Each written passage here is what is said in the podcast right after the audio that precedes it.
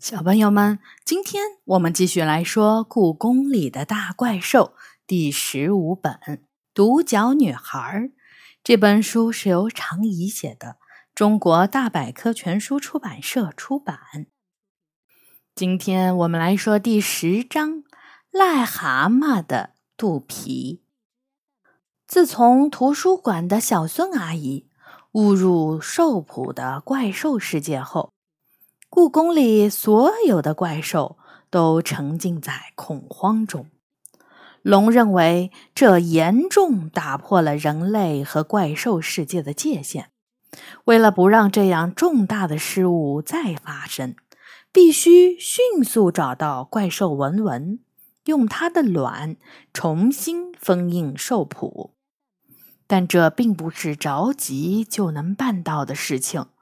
毕竟，距离我不小心破坏封印已经几个月了。虽然发动了故宫里所有的神仙、怪兽和动物，但是仍然没有找到文文的一丝踪迹。文文到底躲到哪儿去了？这仍然是个谜。找了文文一个晚上，我和杨永乐都累了。我们无精打采的走在回西三所的路上，突然，我的脚踩到了一个软乎乎的东西。这是什么？我挪开脚，把脚下的东西捡起来，像是个钱包，很古老的样式。杨永乐凑过来说：“在古代，它应该叫什么来着？叫叫荷包。”他拍了一下手说。没错，就是荷包。这是一个绿色的大荷包，被缝成一只癞蛤蟆的样子，有圆鼓鼓的眼睛、腿和脚蹼。打开癞蛤蟆的嘴巴，就打开了荷包。荷包里空荡荡的，一分钱都没有。谁把它丢在这儿了呢？这不会是故宫里的藏品吧？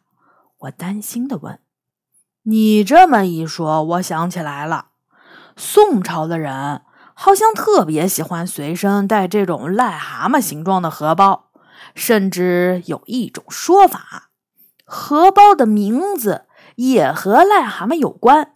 荷包最初叫蛤包，蛤就是癞蛤蟆的意思，后来为了好听，改叫谐音荷包。”杨永乐说：“所以这个荷包很可能是宋代的古董，没准儿是在被送去展出的路上被哪个粗心的管理员给弄丢了。”哎呀呀，那那个管理员肯定急死了。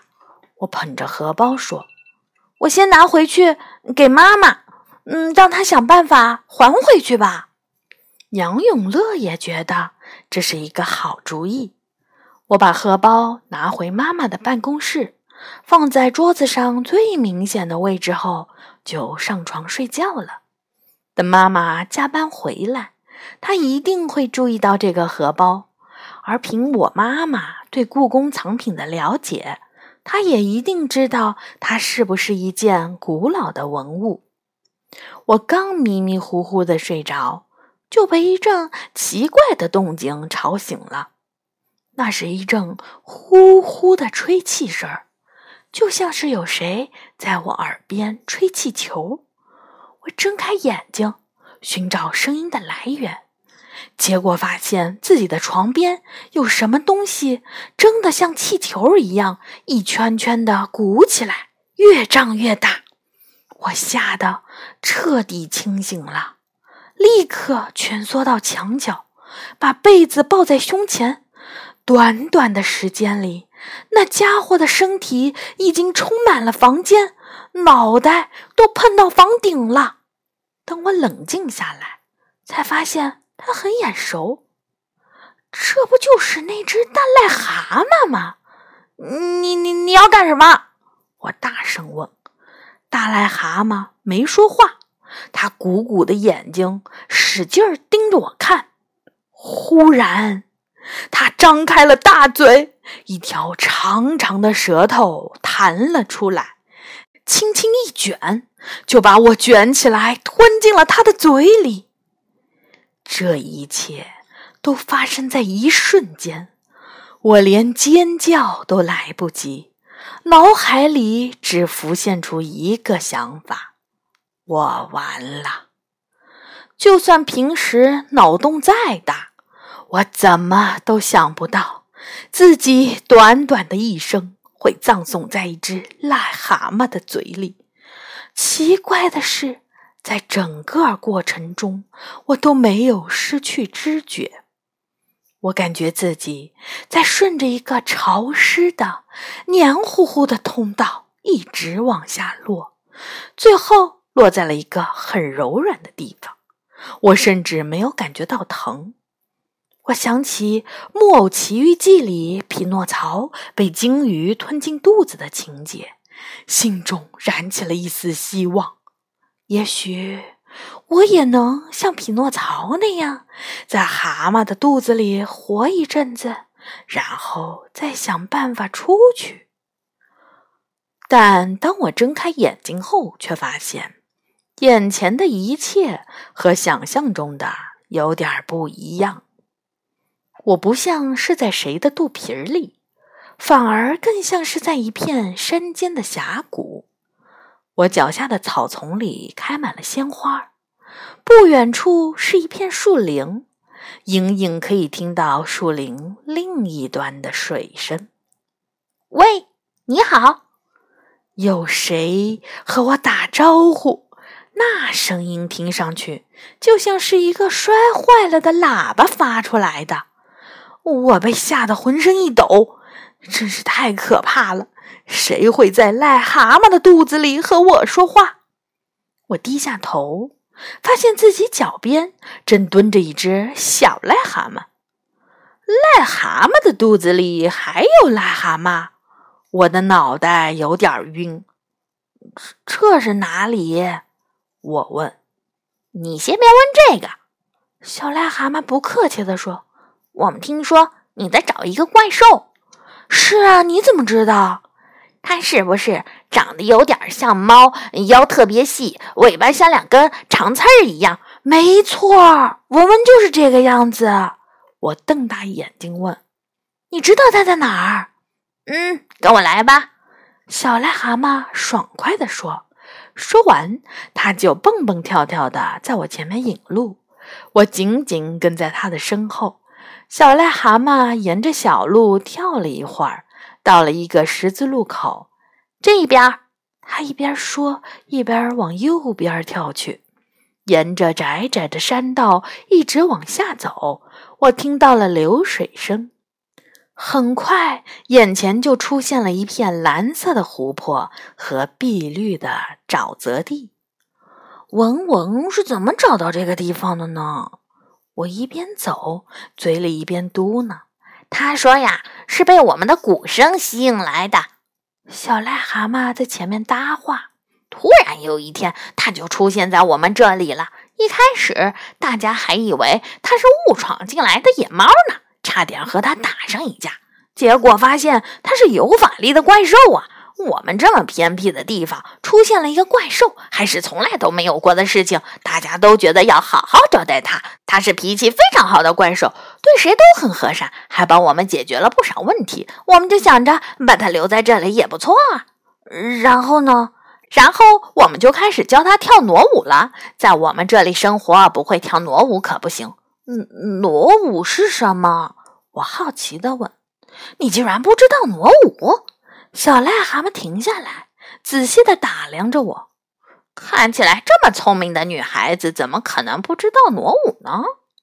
那样子好像不知道挪舞就和不会吃饭差不多。我的脸红了，小声问：“到底什么是挪舞呢？”一种非常重要的舞蹈。小癞蛤蟆带着一脸无奈的表情解释。在我们这里，一生下来就要先学会跳挪舞，它可以帮我们驱赶疾病和坏运气，让我们的村子风调雨顺，没有灾难。要是没有挪舞啊，我们都不知道该怎么生存下去。你们那里没有挪舞吗？没有，我摇摇头。要是有人生病了怎么办呢？去找医生治疗啊！我回答。医生？哦，估计是巫师吧。医生和巫师是两回事儿。医生是依靠科学知识来治疗疾病的。我们生病的话会验血、吃药，严重的话还要……听起来真麻烦呀！还是跳挪舞好。小癞蛤蟆心不在焉地说：“我懒得和他争辩了。这真是一只固执的癞蛤蟆。”那文文也学会跳挪舞了吗？我接着问。问题就出现在这里。小癞蛤蟆重重地叹了口气说：“唉，那个怪兽好像也是来自了一个完全没有挪舞的世界。一开始他学起来很费力气，大家都想着过一阵就好了。”谁一开始学习的时候就能跳好挪舞呢？我们教了他很久，没日没夜的教，但是无论怎么教，这个四脚怪兽就是跳不对舞步。挪舞的舞步是一步都不能跳错的，但是他却没有一步能跳到鼓点上。我活了这么久，还从来没有遇到过这么笨的家伙呢。哦，也许文文生来就不善于跳舞吧，这很正常，每个人擅长的东西都不一样。你们癞蛤蟆也许属于比较嗯适合跳挪舞的种族，嗯，不会跳挪舞也不是什么严重的事情。你错了，在我们这里，不会跳挪舞是非常严重的事情。癞蛤蟆皱着眉头说：“更大的问题是，怪兽错误的舞步还教坏了我们的孩子。怎么会这样？孩子们觉得他的舞步好玩，就跟着一起学。”小癞蛤蟆严肃地说。这样，我们就不得不请他离开了，否则一切都要乱套了。我们自知是没有能力让一个怪兽离开的，所以才把你请来。有在御花园生活的朋友告诉我，你正在找这个怪兽。没错，我们找他很久了。你在御花园的朋友也是癞蛤蟆吗？不是一只青蛙。小癞蛤蟆说：“我希望你今天就把怪兽带走。我会尽力的。我只能这样说。”说实话，我也没有什么把握，不知道文文会不会跟我走。这边，癞蛤蟆在一片竹林边拐了个弯儿，那里有一条很清澈的小溪，一直流到湖里。湖水边有许多细树枝和泥土搭建起来的小窝，每个小窝都还没有我的膝盖高，一个个小窝整齐地排成一排。窗户里面传出来了癞蛤蟆的笑声和叫声。小窝旁边的一块空地上，文文趴在那里睡得正香。就在我们快要走进村子的时候，突然传来了砰砰砰敲鼓的声音。哎呦，我差点忘记了跳挪舞的时间了！小癞蛤蟆扔下我，以惊人的速度跳进了村子。鼓声越来越大。癞蛤蟆们纷纷从自己的小窝里跳了出来，他们有的戴着奇怪的面具，有的戴着竹斗笠，有的戴着白布做的牛头，有的戴着插着花的高帽子。他们手里拿着扫把、扇子、扁担、水瓢、响板等物品，一边喝着鼓点敲打，一边跳着整齐的舞步。他们一会儿跳舞，一会儿做出正在打仗的样子，一会儿又摆出拜神的姿势。不过，无论怎么跳，每只癞蛤蟆的舞步都精准地踏在了鼓点儿上。就在这时，文文被吵醒了。他一听到鼓声，就手舞足蹈地加入了癞蛤蟆的队伍中。他这一加入不要紧，整支跳舞的队伍都乱了。癞蛤蟆纷纷停了下来，不高兴地看着文文奇怪的舞姿。只有一群小蛤蟆兴高采烈地跟在文文身后，学着他的样子胡乱地跳，一副很开心的样子。哎呀呀，这可怎么办？这样跳会被神灵惩罚的呀！快叫他停下来吧，把我们的孩子都教坏了。癞蛤蟆的喉咙一鼓一鼓的，使劲儿的叫着：“现在，现在就把他带走吧，拜托了！”把我带来的小癞蛤蟆冲到了我的面前，说：“哦。”我只好走到文文面前。文文看到我，停下来舞步，往后退了一步。文文，你还记得我吗？我是不小心弄破你的卵的李小雨。我说，我一直想向你道歉，对不起，是我太粗心了。你想怎么惩罚我都可以，只要你能跟我回去，重新封印兽谱。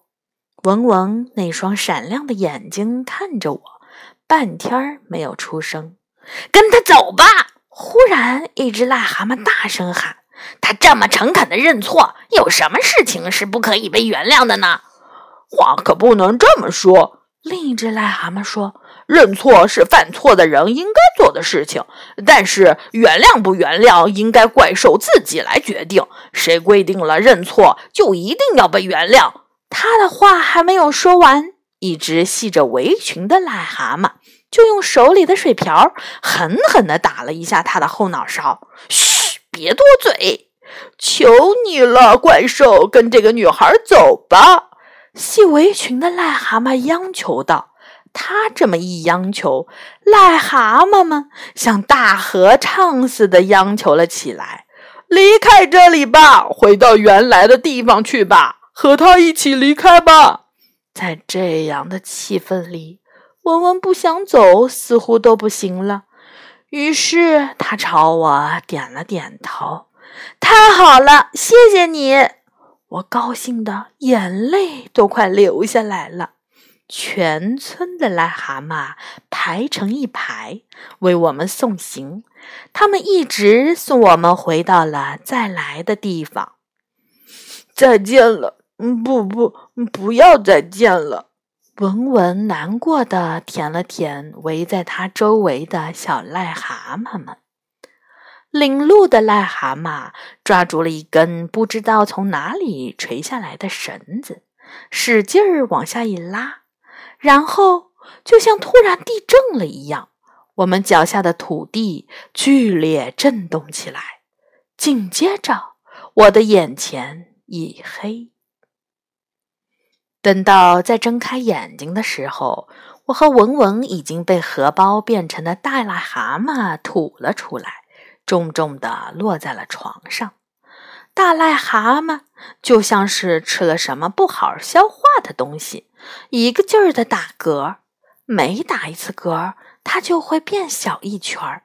打嗝打到最后，它变得只有普通癞蛤蟆般大小了。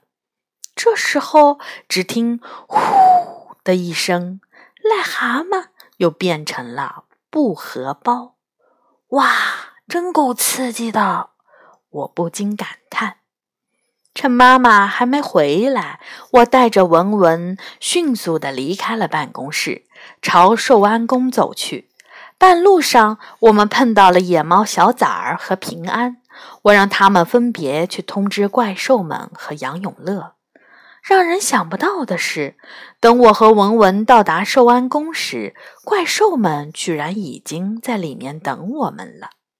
我把文文交给了斗牛，我和刚刚赶来的杨永乐想亲眼见证兽谱被重新封印。龙不客气地拒绝了我们的请求，他让守在门外的天马用最快的速度把我们分别送回了西三所和储秀宫。当我失望地走进妈妈的办公室时，妈妈正在看着那个蛤蟆荷包发呆。妈妈，你回来了？这个从哪儿来的？妈妈抬起头问。我捡的。我想给你看看，是不是故宫丢失的藏品？故宫里好像没有这样的藏品。妈妈歪着头说。不过，为什么我看着他这么眼熟呢？他盯着荷包看了许久，皱着眉头思索着。忽然，他的眼睛一亮。对了，妈妈跑到书架前，手忙脚乱地翻找着上面的书。终于，他抽出了一本又大又厚的画册。嗯，就是它。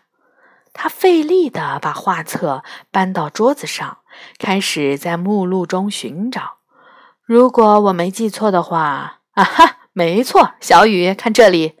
我凑到他身边，画册被翻到了那页上，是一幅褐色底色的画，上面画着十几个长相可爱的老爷爷，他们戴着面具、花枝和各式的帽子，手里拿着木板、竹简、水瓢、吹扫、铃铛、响板这些东西，正在古典的伴奏下跳舞。这是傩舞，我大吃一惊。你居然知道傩舞？我真的不能小看你了。妈妈比我还吃惊。你说的没错，这幅画是宋代的大傩图，现在就被收藏在故宫里。这上面画的就是人们在跳傩舞的场景。傩舞是傩舞是人们驱除疾病和灾难。祈求神灵保佑和丰收的一种仪式。我接过话：“是的。”妈妈更吃惊了。这些都是杨永乐告诉你的吗？我微微一笑，没有回答。如果我告诉他这些都是只是一只癞蛤蟆告诉我的，不知道他会是什么表情。你看这个人。妈妈指着图片左下角的白胡子老爷爷说：“那位老爷爷头上戴着插有桃花的帽子，手里举着一只孔雀翎，高兴地跳着舞。他挺可爱。你看他腰上挂的是什么？”我顺着妈妈手指的方向看过去，眼睛一下子睁得老大。这是那个荷包。是不是一模一样？妈妈兴奋地问。她把蛤蟆荷包拿过来，和图片上的荷包比对。果然，这两个荷包的颜色、样式，甚至上面的花纹都一丝不差。画里的荷包怎么会变成真的了？我脱口而出。我忽然意识到了什么，但却不希望被妈妈发现。是太奇怪了，妈妈直起腰说：“明天我要去库里把大挪图找出来看看，会不会上面少了什么？”“怎么可能？您想多了吧？”我赶紧说。“哈哈，是啊。”妈妈笑了。“要是真像我想的那样，可就见鬼了。赶紧睡觉吧。”我们关了灯，一边说笑着，一边钻进了被窝。月光从玻璃窗照进来，正好照到蛤蟆荷包上。窗外一阵卷着枯叶的风呼啦啦地吹过，树影在月光下晃动了一下。就在这晃动之间，蛤蟆荷包不见了。好的，小朋友们，这一章呢就结束了。十第十五本。故宫里的大怪兽也就结束了，包括今年的三本，我们都已经读完了。还想听到常怡写的《故宫里的大怪兽》呢？要等到明年的春节啦。小朋友们自己也可以把这个《故宫里的大怪兽》给买回来，自己读一读。嗯，希望他们能够成为你们童年里面的记忆。好的，小朋友们，明年见。